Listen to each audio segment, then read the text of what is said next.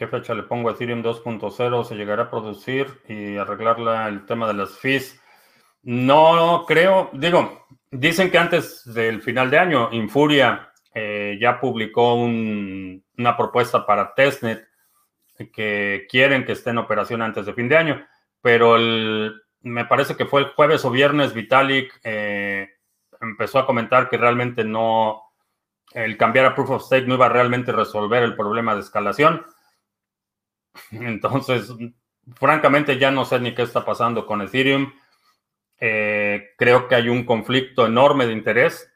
Los, mineros, los mineros, perdón, los que estamos minando Ethereum, eh, hay una fortuna, eh, se está haciendo una fortuna y no sé qué va a pasar. Francamente, hay un estado de confusión enorme. Se ha estado vendiendo esta idea de que la transición a proof of stake va a ser la solución a la escalación. Y Vitalik la semana pasada estaba diciendo que, bueno, sí, casi, pero no del todo. No sé qué está pasando y francamente eh, no veo claridad en el proyecto. Al parecer Venezuela quiere evadir las sanciones de Estados Unidos utilizando criptomonedas. No veo algo positivo que un país así sea Venezuela apruebe el uso de criptos. Eh, no es la primera instancia. Ya el, propósito del Petro originalmente era eso, era evadir las sanciones. Eh, definitivamente creo que las, sanciones eh, económicas del tipo que Estados Unidos ha aplicado a países como Venezuela o, Cuba eh, están diseñadas para afectar a la población civil. Es una medida que se sabe y no es ningún secreto que afecta directamente a la población civil con el objetivo de crear eh, ebullición y descontento interno.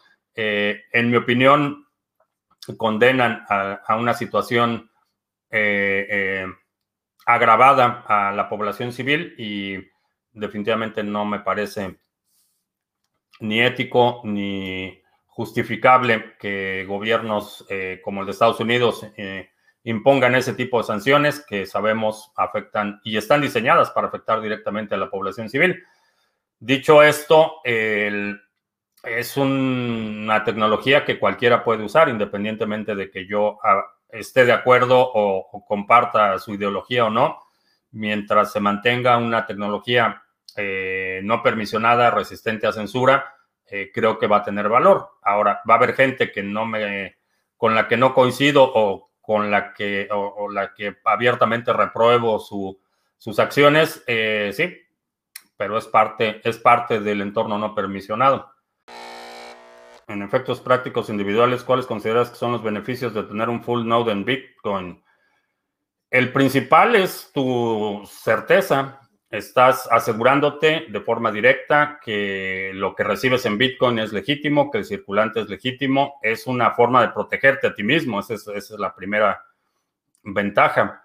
Eh, la segunda ventaja es la privacidad. Eh, si tienes tu propio nodo, todas las consultas las haces a tu propio nodo y expones menos tu actividad. No dependes de servidores de terceros, no, no estás mapeando tu actividad, tu dirección IP con otras actividades o lo que están haciendo, eh, por ejemplo, Google y Facebook, el fingerprinting de usuarios, que es básicamente identificaciones únicas de usuarios dejas una, una estela de rastros enorme cuando estás teniendo actividad en línea.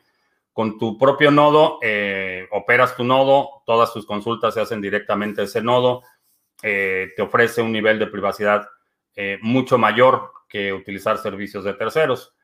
Y por último, el beneficio acumulado o, el, el, beneficio de que mientras más nodos hay operando, la red es más segura. Entonces, pero es fundamentalmente eh, motivado por el interés propio de proteger, eh, primero, asegurar la legitimidad de tu Bitcoin y de las transacciones que tienes en Bitcoin. Segundo, el, tema de la, de la, privacidad. Y tercero, tu contribución a que la red sea más segura en su conjunto. Si quieres conocer de qué se trata Bitcoin, qué es Bitcoin, un curso de 10 lecciones, eh, los fundamentos de Bitcoin en 10 lecciones sencillas entregadas vía correo electrónico. Eh, te puedes registrar, es totalmente gratuito. Simplemente pones aquí tu correo electrónico y empiezas a recibir las 10 lecciones que es bitcoin.co. Es un recurso gratuito que puedes compartir o utilizarlo si quieres saber más a detalle cómo funciona Bitcoin y qué es. Un buen programador era Satoshi, que BTC es casi indestructible. Eh, no es un triunfo de la programación, de hecho, eh, mucha gente se sorprende, pero realmente no, Satoshi no era particularmente bueno programando. Lo que sí, eh, su mérito fue el diseño de la red, no la programación, no el código, no la implementación real, sino la conceptualización de un modelo que capitaliza eh, tecnologías existentes, porque todas las tecnologías que utiliza Bitcoin ya existían antes de Bitcoin. Ahí eh, están citados en el white paper, eh, hace referencias a las tecnologías que está utilizando. Por ejemplo, no inventó la criptografía, no inventó la prueba de trabajo. La prueba de trabajo fue un invento de Adam Back que estaba originalmente diseñado para reducir el spam en el correo electrónico. Entonces, utiliza conceptos ya existentes, crea este modelo, crea la arquitectura, y ese es el enorme mérito. En términos de programación, no era particularmente talentoso para la implementación, pero como arquitecto, como diseño, fue, fue eh, es un diseño extremadamente robusto.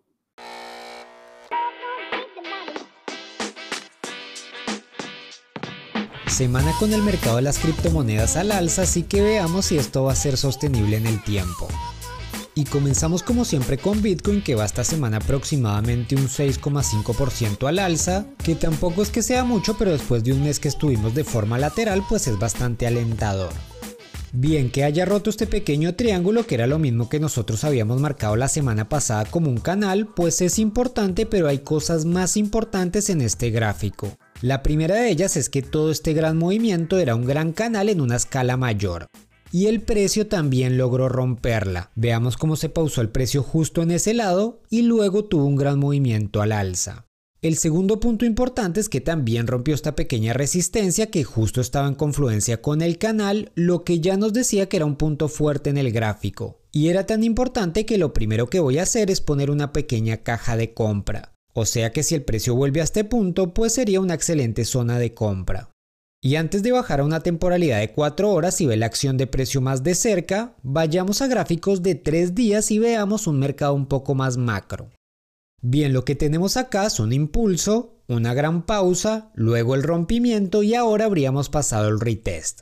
Lo cual si seguimos con esta lógica tendencial pues tendríamos una proyección más o menos en los 15 mil dólares. Ahora si tuviéramos un movimiento de este tipo casi que nos pondría en el mejor panorama bullish que podríamos tener. Porque si lo miramos en perspectiva, por acá abajo tenemos un mínimo y otro mínimo y por acá arriba tenemos un máximo, otro máximo y otro máximo. Lo que nos dice que si el precio logra subirse acá tendríamos la señal más bullish de los últimos 3 años. Bien, pero esto no deja de ser un escenario macro que se va generando a medida que el precio nos muestra esta intención y a mí personalmente no me gusta dar mucho este tipo de escenarios porque son escenarios a mediano plazo que pueden cambiar durante el camino, ya que fácilmente el precio puede hacernos esto, crearnos un nuevo mínimo y luego sí subir. Por tanto, tomen esto como un escenario más, pero nunca como una verdad absoluta, porque el mercado siempre es impredecible. Y lo único que nosotros podemos hacer como analistas es analizar los movimientos del precio, luego poner escenarios para saber cómo actuaríamos en dado caso que se den. Bien, ahora volviendo a la realidad, vayamos a gráficos de 4 horas, donde vemos que el precio nos dio varias entradas al alza. Por acá tuvimos la primera en esta pequeña pausa, Luego la segunda en esta segunda pausa, solo que siendo objetivos como estábamos con una resistencia, pues este no era muy recomendable operarlo al alza, pero tal vez con una orden buy stop hubiera sido posible. Y ahora estamos en un pequeño rango lo cual nos daría un par de escenarios. En primer lugar, lo más lógico es que siga la tendencia, y tal vez acá nos haga un pequeño rango y vuelva al inicio del movimiento, lo que le llamarían un famoso Bart Simpson. Y como escenario secundario, y me ayudo de un indicador, es que el precio venga a descansar de forma rápida, o sea que tenga una pequeña caída y luego vuelva esa presión alcista que trae. Así que por ahora es todo lo que vemos en Bitcoin. Ahora pasemos a ver algunas monedas que me pidieron en los comentarios. En primer lugar vamos a ver a Link versus USDT que la habíamos visto la semana pasada. Y en esta yo tenía un setup marcado con objetivo del 18% y justo hoy se cumplió, pero fue una operación que no llegué a abrir pero sirve para paper trading, o sea como ejercicio constante para nunca perder la confianza. Y ahora vemos que se encuentra como Bitcoin cuando estaba en el canal enfrentando una gran resistencia, por tanto es mejor momento de sacar ganancias y no de entrar al mercado. Y en caso que efectivamente logre romper esta resistencia, pues estaremos pronto en los 13 dólares. Ahora tenemos a Band que no la había recomendado en las últimas semanas, pero ahora se ve que ha ido perdiendo fuerza hasta caída y es posible que vuelva a retomar una nueva subida. Y acá lo importante sería tener un buen timing de entrada y no anticiparnos demasiado, porque siempre cabe la posibilidad que vuelva a tomar su curso bajista, por tanto tendríamos que esperar una entrada clara donde podamos disminuir nuestro riesgo. Ravencoin versus Bitcoin y esto lo estamos viendo en un gráfico semanal para que veamos la perspectiva general de lo mal que se ve esta moneda. Realmente por ahora no hay ningún indicio que pueda revertir, se ve una completa falta de interés e incluso están mínimos históricos. Por tanto para trading no la recomiendo porque no ha encontrado su piso todavía. EOS versus USDT, que vemos en gráfico de una semana como estamos en una tendencia bajista lenta, que de hecho nos está formando la famosa cuña bajista, y que vemos que acá en la parte baja tenemos una fuerte zona de compras. En temporalidad de un día, acá en la parte final vemos que viene cayendo, y en este nivel tenemos una fuerte resistencia. Por tanto, el ideal de esta moneda sigue siendo tener órdenes de compra por acá en el nivel de abajo o tal vez nos podamos encontrar algún swing trading por acá en esta zona. Tesus versus USDT, que en este momento está en una tendencia bajista, acá rompimos nuestro punto de control y en este momento está en un retest intentando recuperar el nivel pero técnicamente la probabilidad más alta la tiene a la baja, por tanto no pensaría en compras a no ser que efectivamente recupere el nivel. De lo contrario estamos en un escenario bajista. Así que esto es todo por esta semana, si les gustó el video pongan un like, suscríbanse y si quieren que analice alguna moneda, no dudes en dejarla en los comentarios, así que nos vemos la próxima semana, hasta entonces. Bitcoin es finito, mientras que el oro es escaso, mil veces mejor el Bitcoin tiene atributos que lo hacen eh, para mí eh, superior. Eh, uno de ellos es la facilidad de, respaldo y transportación, por ejemplo. Mover oro, sobre todo ya cuando hablamos de cantidades considerables, es, costoso, es complicado. la custodia del oro es, es complicada. no requiere mucho espacio, pero requiere un alto nivel de seguridad.